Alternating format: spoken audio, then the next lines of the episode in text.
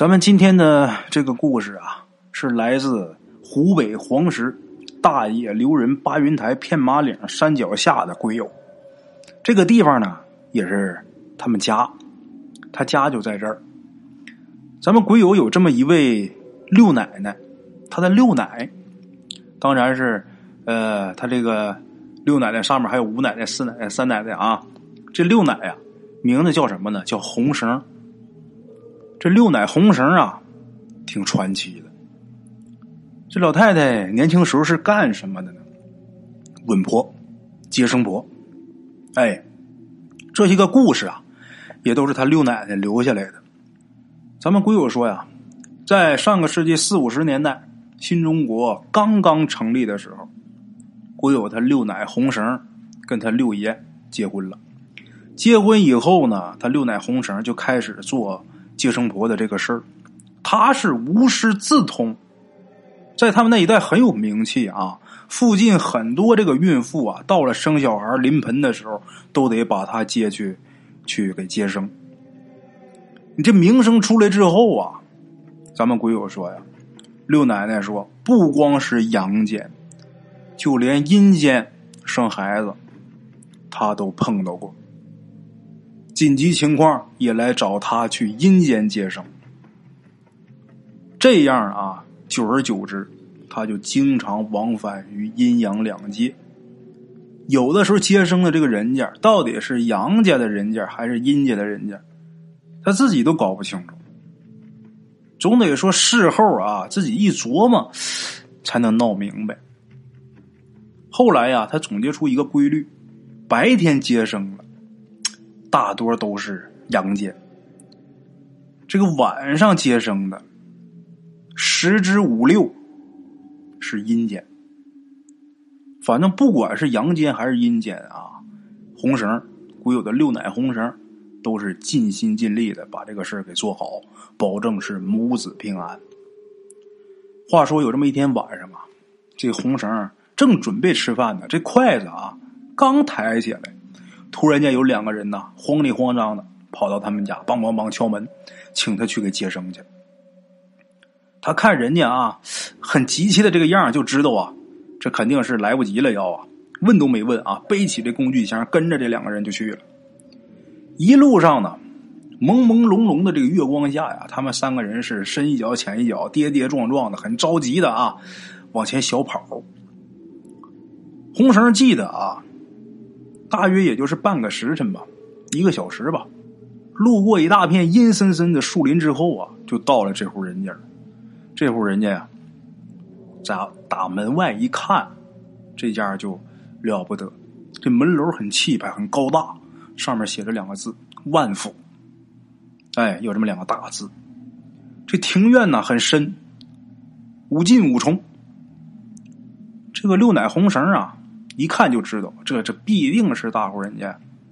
进去之后啊，这院里边啊灯火通明啊，到处这摆设都非常讲究，有很多人呐忙进忙出的。人家主人呐穿的是绫罗绸缎，老早的就站在门口啊来接这个六奶红绳。他急急忙忙也那就不用客气了，你在那儿你唠两个小时，你再进去，那人完了呀。赶紧呐，什么都别说，先进屋，先看这产妇。看这产妇啊，在床上是大汗淋漓呀，疼的直打滚啊，喊爹叫娘的。这床单上啊，染了一大滩血。六奶红绳上前一看，这时候孩子已经临盆，马上就要生了。这赶紧吧，进入这个接生状态。他这老手啊，技术很好，无师自通啊。这个动作很娴熟，一边接生啊，一边念叨，就说这怎么这么粗心大意啊？这要来的不及时，这母子都有危险呐。等他把这孩子顺利接生下来以后啊，就告诉在门外焦急等待的这个主人，就说啊，恭喜了，男孩母子平安。哎呦，这主人这一家非常高兴啊，那他说话都差音了。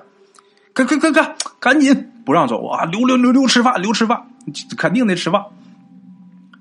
这个六奶红绳一看呐，这会儿时间不早了，本来他不想在人家吃饭，但是一看人家主人家这么热情啊，刚才他在里边接生的时候，主人家这会儿都已经安排这个厨房啊，都开始做饭烫酒了。一看这孩子现在生一男孩，母子平安，这酒菜这时候都已经给上桌了，人家热情，非得请，这是一方面。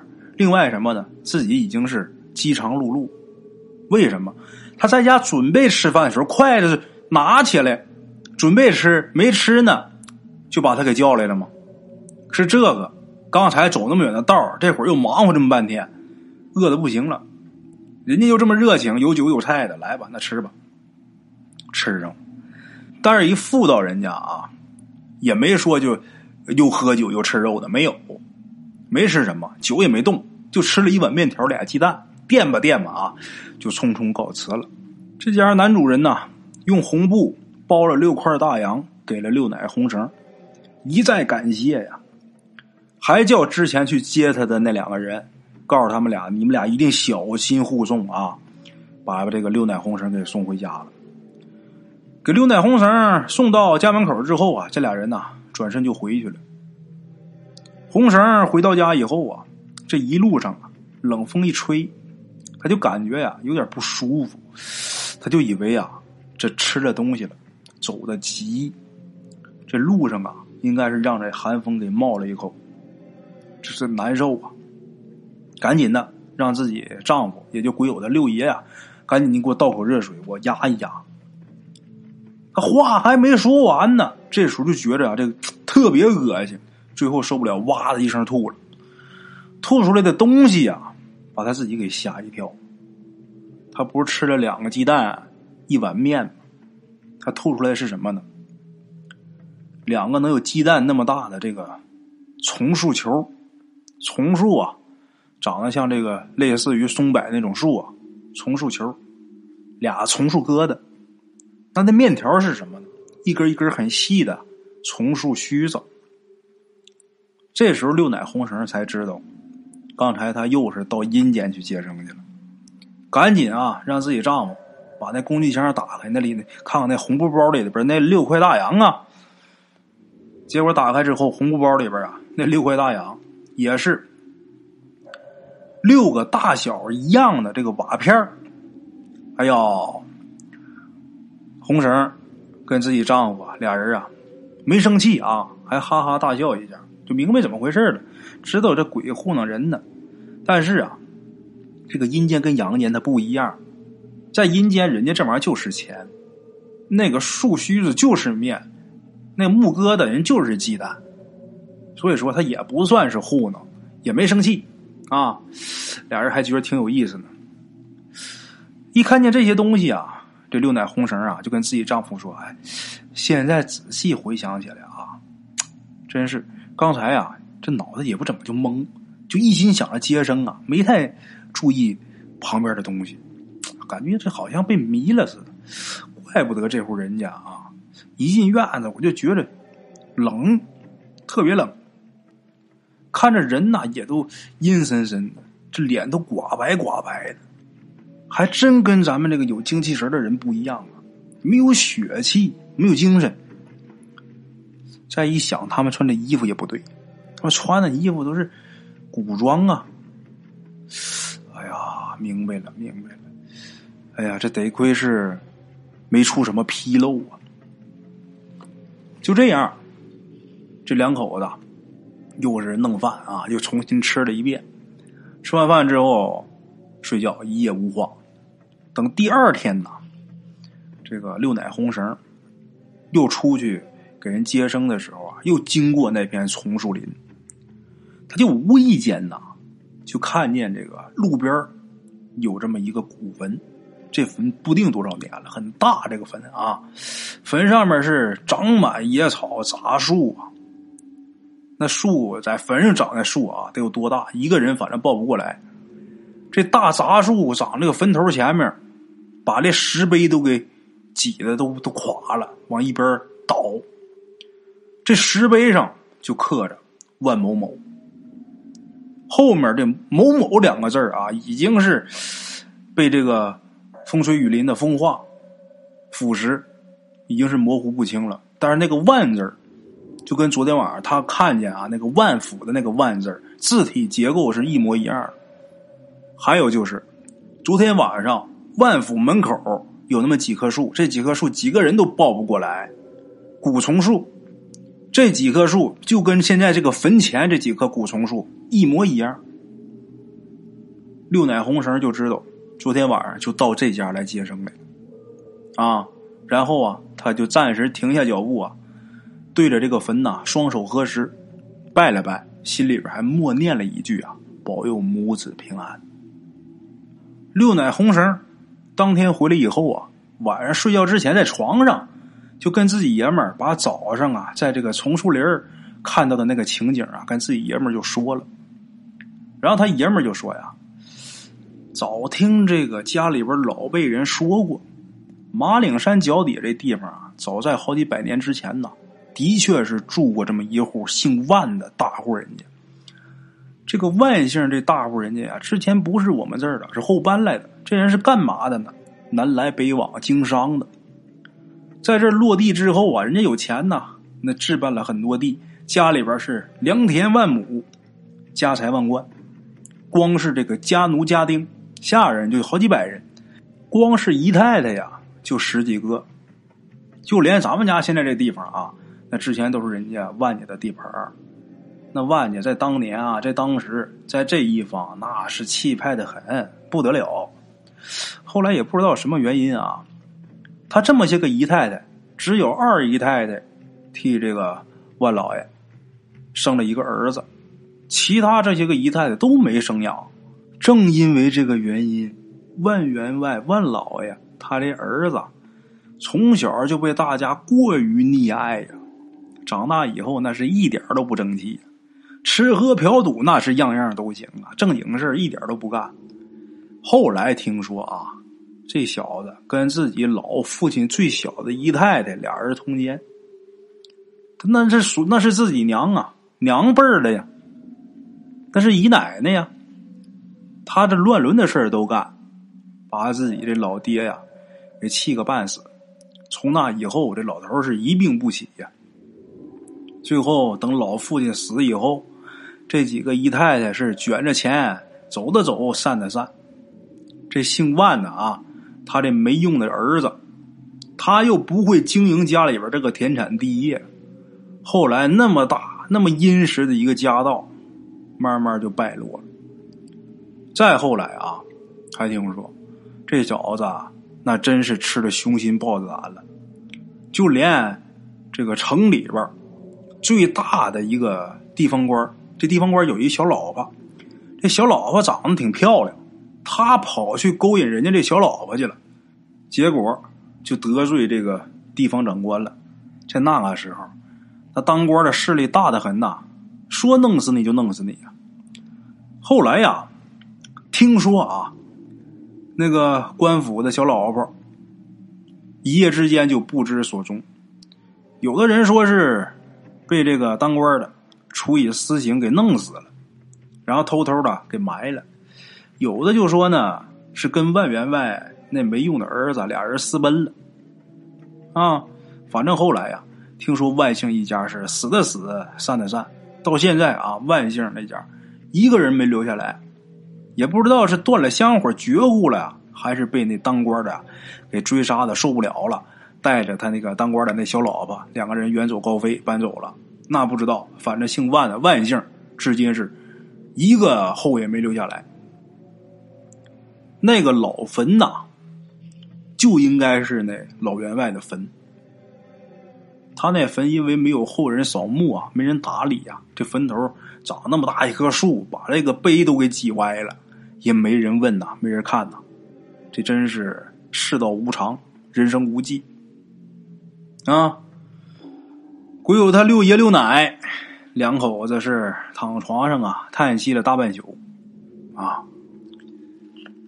简短截说，又有这么一天晚上半夜呀，突然有这么一个人呢，急急忙忙的来敲门，请六奶红绳去接生去，就说孕妇啊快要生了，等不得了。六奶一听，他马上披着衣服跟着去啊。这次也是啊，还是路过一片树林，路过一片树林就到了。他到那儿开始接生，什么都没想。他接生完之后啊，他留一心眼儿，给吃的没吃，给钱不要，手都没洗，他就往回走。临出门的时候，他就特意啊，把手上沾的这血，就在这家这个门框上啊蹭了一下。等第二天早上，六奶红绳啊，特地是啊，到这个丛树林去找去，结果真在有那么一个新坟的这个。这个不是新坟，不是有这墓碑吗？这墓碑上不也雕的有门框这形吗？就在这个石碑这个门框上，看到自己昨天晚上擦血的这个手印儿。但是这会儿看啊，这可不像血手印儿，因为是黑的。你说黑里边还有点泛红，可不像是血，也不知道整些好像什么东西腐烂了，粘自己手上，往往这儿啊抹一印儿似的。这印儿就是自己这个手指印儿，他自己还对了一下，搁自己这手还对了一下，确实是，哎，这个六奶红绳就知道昨天晚上这是又是到阴间接生去了。得亏是钱我也没要，东西我没吃，吃完之后我回去我还得吐去啊。这个六奶啊，红绳后来就问附近的人呐，就说这是谁的坟呐？打听附近人才知道，这坟里的主人呐是个女的，很年轻，二十多岁的一年龄。上个月生孩子的时候啊，难产，孩子没生出来，一尸两命，母子都死了，死了到阴间呐。估计啊，是这孕妇啊，知道六奶红绳啊接生这水平高，后悔了当时在阳间的时候怎么就没请她去接生去，所以说到了阴间，还特意叫人呐请六奶红绳啊帮他接生，终于是母子平安。因为六奶红绳知道啊，昨天给接生的时候没出纰漏，哎，挺好，一大胖小子。六奶红绳啊，心里边也挺高兴的，特意买了一捆香，在他这坟前给插上了啊。那个嘱咐嘱咐，我能做的就这么多了，今后你们娘俩呀，在这边好好过吧。啊，哎，咱们这又是一个事儿啊，咱们接着讲。刚才咱说咱们鬼友他们，他们家这个后边后边有这个丛树林。这丛树林实际也不能说是丛树林，得说这一个山丘全是丛树，确实是一大片密林，得有上千亩，一直是往上延伸到这个马岭山。那时候呢，山脚下这一边的人啊，你想要到呃大冶去，这个大冶是哪儿呢？湖北黄石。黄石大冶，你要想到大冶去，在还没有修通公路之前，你得走小路到烟祖去。你想到烟祖，就必须走咱们鬼友他们家后边这片松树林，从这儿过去到烟祖，然后从烟祖再到大野。这条老路啊，就这样被这些人大概走了得有几百上千年。这条路能有多长呢？也就是七八里地长，能有多宽呢？一米多宽。一到春夏两季呀，路边更是长满杂草。那道本身就它就窄呀，一米多宽。这一长草啊，这这道显得更窄，弯弯扭扭的。这路面上也是布满了长年累月生长的古树的树根这树根啊，被这个这些个来来往往的人呐，还有动物啊，踩的是光溜溜的。这个石子路面上啊，坑坑洼洼的，这坑里边呢，落满了这个丛树叶。小山的这路两旁，这山地上长的都是一望无际、大大小小的丛树，有的是古松树。这古松树啊，这树身上缠的能有手腕粗的这古藤啊，那大树遮天蔽日啊。这条小路上啊，终日是难得见到阳光。很阴晴，啊，很阴森，很清冷显得。这小路两旁这个丛树林里边啊，都是一大片，一眼看不到头的坟地啊。有小的，有大的，成千上万的。有新坟，有老坟，有的呃没人管的无主坟呐，长得全是野草杂树啊。有的老坟，这个碑上面刻的字儿啊，都模糊不清。还有一些古坟，这古坟上面长的，再说这树都多大了？像咱前面说这姓万那家啊，那把石碑都给挤歪了，也没人管。现在清明节扫墓的时候，实行在这个坟头上插这纸花嘛。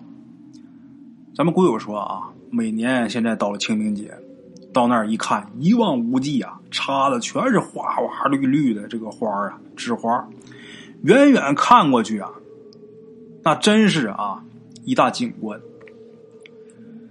这条小山路啊，因为两旁都是古树密林，坟包林立，又加上平时来来往往的人呐并不多，所以说很阴暗偏僻。这片树林呐。好多人都说这是阴魂鬼魂聚集的地方。你要是一个人从这儿走的话，去烟祖，你经过这片林子的时候，你经常能碰到一些鬼魂之类的。一个人从这走，碰到什么鬼神的，回家之后发烧、脑袋疼、你拉肚子什么，那都不足为奇。曾经有这么一个人呐，傍晚的时候在这赶路啊，突然在这林子拐弯的那地方啊，就看在横在路面上面的这个古树枝上。吊着几个看不清面目的黑衣人，男的女的都有，在那吊着跟荡秋千似的，晃来晃去啊，把人吓得这汗毛倒竖，魂魄出窍啊！转头啊，就往回跑，就往咱们鬼友他们家里边跑。到那之后，那是破了嗓子喊人呐！这大伙儿一瞧，这这怎么怕？也是怕有人恶作剧呀！不少人得有这个三四十个大小伙子。拿着棒子，拿着家伙事拿着手电筒，到那儿去看去，什么都没有。一看什么都没有啊，大伙就知道啊，这肯定又是碰见不干净东西了，估计是碰见吊死鬼啊，在这吓人呢。啊，好了，各位老铁们，咱们接着说六奶红绳他经历的这些怪事啊。咱们鬼友他们家这后山那片丛树林，刚才也给大伙介绍了啊。这片丛树林呐，一到晚上啊。缕缕月光照着地面，这个薄雾环绕着，阴风呼呼直刮，寒气逼人。朦朦胧胧当中啊，这小路上林子里边，什么无头鬼呀、披毛鬼呀、吊死鬼呀，就各种鬼呀，都在这个林间呐，漫无目的、悄无声息，就这么游荡着。哎，这过路的人呐，要是碰到了，就会毛骨悚然。好在也没出什么大事儿。但是也有不少啊，回家之后魔怔了或者被迷眼了的，这直接死的也有，但是死的少。哎，六奶红绳啊，他因为经常被请到阴间去接生，所以在这个树林里，这些鬼魂呐，对六奶红绳是非常尊重的，从来不敢惹他，也不敢吓他。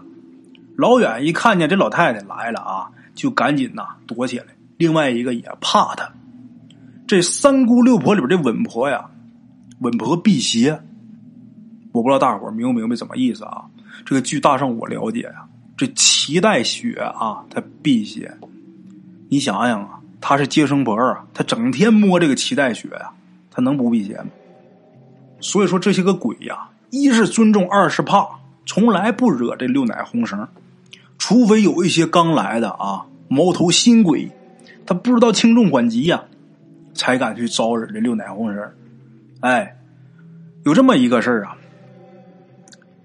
有这么一个新鬼呀，就刚死的。这新鬼姓什么呢？姓陆。听说呀，这家伙在阳间的时候啊，最喜欢去勾引别人家老婆，弄得人家原本和睦的这么夫妻俩啊，打架的、吵架的、妻离子散的、寻死觅活的，这都有。就这姓陆的啊，在当地那算得是一大公害。附近就那所有的这个乡亲百姓，没有不知道他的，没有不恨他的，都恨的都不行。就这样人怎么不早点死呢？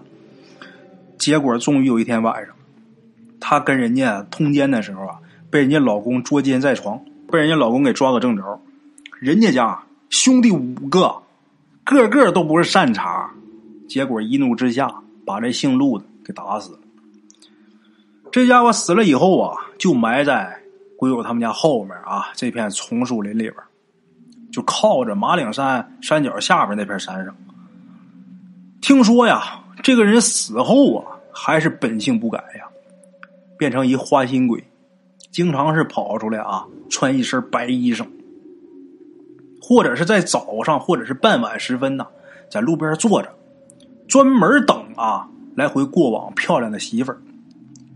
一看见有这些个长得好看的啊，不管是大姑娘小媳妇儿，他就上前去跟人搭话去，然后趁机啊把这人迷了，迷完之后啊跟人家发生关系，一人一鬼发生关系。听说这家伙上个月啊把隔壁的有那么一个小媳妇儿，这小媳妇儿是到这个丛树林里边啊捡蘑菇，这女的叫秀琴，把这秀琴迷的是疯疯癫癫的。每天衣服都不穿，就往这树林子里边跑。迷了能有七八天，这秀琴最后还是跳进林子旁边有那么一个水库，跳那里边淹死了，当了水鬼了。这姓陆的花心鬼呀，就这么的，他死了还害人。他在阳间就这样，到阴间他怎么还这样？也正是因为这个啊，姓陆的这个新鬼啊，他还不认识鬼友这六奶红绳。他刚死没多长时间呢，该说也是倒霉，栽在红绳手里边怎么回事呢？话说有这么一天早上啊，六奶红绳，这个天刚亮啊，他起来，起来就想赶到附近有一个村子叫蓝月村，想到这个蓝月村去接生去。在经过这片山林的时候啊，他就看见一个怪事头天晚上因为下雨了嘛，下了一宿的大雨呀。这路上到处都很泥泞，六奶红绳就深一脚浅一脚的往前走，走进这树林啊，到了那拐弯的那地方，他就看见路边的古树下边啊，有那么一块青石板，很平的一块青石板。平时谁从这儿走要走累了啊，就在这个石板上坐一会儿，就看这青石板上啊坐着一个一身白的这么一男的，长得一表人才呀，典型的美男子啊。六奶红绳也不认识他呀。这个姓陆的这家伙啊，他新死的，他也不认识六奶红绳。他看这红绳啊，红绳当年也就四十多岁，看六奶红绳啊，四十多岁，这身材呀也挺丰满，皮肤挺白，看着挺迷人的。姓陆这家伙一眼就看上了，看的这家伙馋涎直滴呀。这家伙心想啊，今天我得用点手段，把这娘们给他弄到手。看这个六奶红绳过来呀，他就像打招呼似的啊，朝六奶红绳啊点头微笑，聊着人家呗。六奶红绳一开始以为这也是过路的人呗，他正准备啊也跟人打回个回一下呗，是不是也打个招呼？可是突然看见这人，这人在那坐着，他这么翘个二郎腿，这人这个腿翘起来，看这鞋呀，黑布鞋，这鞋面是黑布的。这鞋底啊是白底，那个人去世的人呐，装棺材时候装过的时候穿这样的鞋。再仔细一看啊，这个鞋呀，这底儿刷白，很干净，就一点泥都没有。六奶红绳，再一看另一只脚，这个鞋也这么干净，那白的都刺眼睛啊，干净的都吓人呐。而且这个纯白的这个裤腿上啊，也这样。一点泥巴都没有。六奶红绳啊，低头瞅瞅自己这双鞋，那全是泥呀，裤腿上溅的也都是泥呀。红绳就想啊，这路这么泥泞啊，不管你是打哪个方向走过来的，你是从烟祖往这边来，还是从这边往烟祖那边去，不管你怎么走，你鞋上不可能一点泥没有，一点泥没有，万万不可能。六奶红绳觉得不对劲儿，就知道今天八成是碰着别人常传的那个花心鬼了。因为这个时候啊，时间还早，天还早啊，离自己家呢也得有几百米远呢。这路上也没有其他过路的人。六奶红绳心里边啊挺着急的，他从来没遇过这事他知道，就平时这些个鬼呀什么的，都挺敬重他的。没想到今天怎么碰这么一个啊！六奶红绳也听说过这个花心鬼啊，迷惑女人这个手段啊，很厉害。红绳就想啊，这地方有不少鬼很敬重我，他们都认识我，我可不认识这些个鬼。这鬼分善恶，今天我算是碰着恶鬼了呀。好啊，没别的办法了，挺害怕的，一女的呀。但是这会儿也没招，你怕也没用啊，我跟你拼了吧。那六奶红绳，那也是见过世面的人呐，他阴间他都去。大伙想想，他能没点手段吗？虽说有点害怕，但是这人还是很稳啊。吸了一口气，红绳心想啊，我在你没动手之前呢，我先动手吧，我先发制人吧。六奶红绳啊，当时离这花金鬼呀一步之遥。为什么？这道很窄，它不是说几十米宽的大马路，这道一共一米多宽。六奶红绳在这个道中间走，这花心鬼在道边这个青石板上坐着，他俩就离得很近。六奶红绳有点手段，他按照天台山那个老尼姑教给他的办法啊，马上就开始解裤子，蹲下来呀，就撒了一泡尿，而且一边撒一边快速的转动身子，就用这尿啊尿成一个圈把自己给圈在这个圈里边了，然后把这个屁股翘高啊，对准那个一脸懵逼的这个花心鬼呀。使了吃奶的劲儿啊，把最后的半泡尿啊，像水龙头喷水似的，这一下都尿这个鬼脸上去了。这花心鬼啊，虽然躲得快，但是还是喷了一脸。听说这个鬼怪啊，挺怕这个人尿的，因为这个人这个尿液里边有火性，啊，能这个防鬼治鬼。六奶红绳啊，心说呀，今儿我让你见识一下老娘啊！看你死鬼厉害还是我活人厉害？啊，这六奶呀，当时招还没全用完。这个尿尿完之后啊，正好赶上六奶那时候啊来月经。这个月经过去咱说现在有这个卫生巾啥，过去是使这个月经带。这个六奶呀，红绳啊，把这月经带就给扯下来了。趁着姓陆的这个花心鬼拿手擦脸那尿的时候啊。六奶红绳就把这脏东西啊抽出来，朝这花心鬼这头上啊一下子给抡过去，正好打这个花心鬼这个脑门上，抡的这个瓷实啊。一个是妇女这个精血，一个是生孩子的时候这个脏血。这个老尼姑啊跟六奶红绳说过，这两样东西啊，鬼最怕这俩东西。今儿红绳把这两招全用上了。红绳心想啊，这叫以毒攻毒，以龌龊治龌龊啊！这个月经带，这条脏布带啊，甩到这个花心鬼这个脑门上之后啊，这花心鬼啊，真是吓一大跳啊，知道今儿碰着高人了，化作一缕青烟，奔这个密林就去了。打那之后啊，别人碰没碰着咱不说，且先不说，六奶红绳一回也没看着过这个花心鬼。真给制服了，哈！感情这治鬼啊，各位老铁们啊，以后自己走夜路或者走这种偏僻的深山老林的时候，一定要多喝水呀。为什么呢？你水喝少了，你画不出来那个圈啊。你说你这画一半给留个口，可咋整？是不是？最主要的，你还得留点留点留往脸上喷的。这个故事啊，这个这个提供故事这鬼友啊，确实挺有意思。我这故事还给掐着讲呢。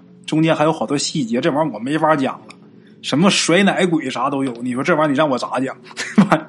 但是我就挑挑点啊，不是特别过分的，给大伙儿说说。哎，也是逗您一笑吧。啊，好了，各位，咱们今天这个鬼故事先到这儿。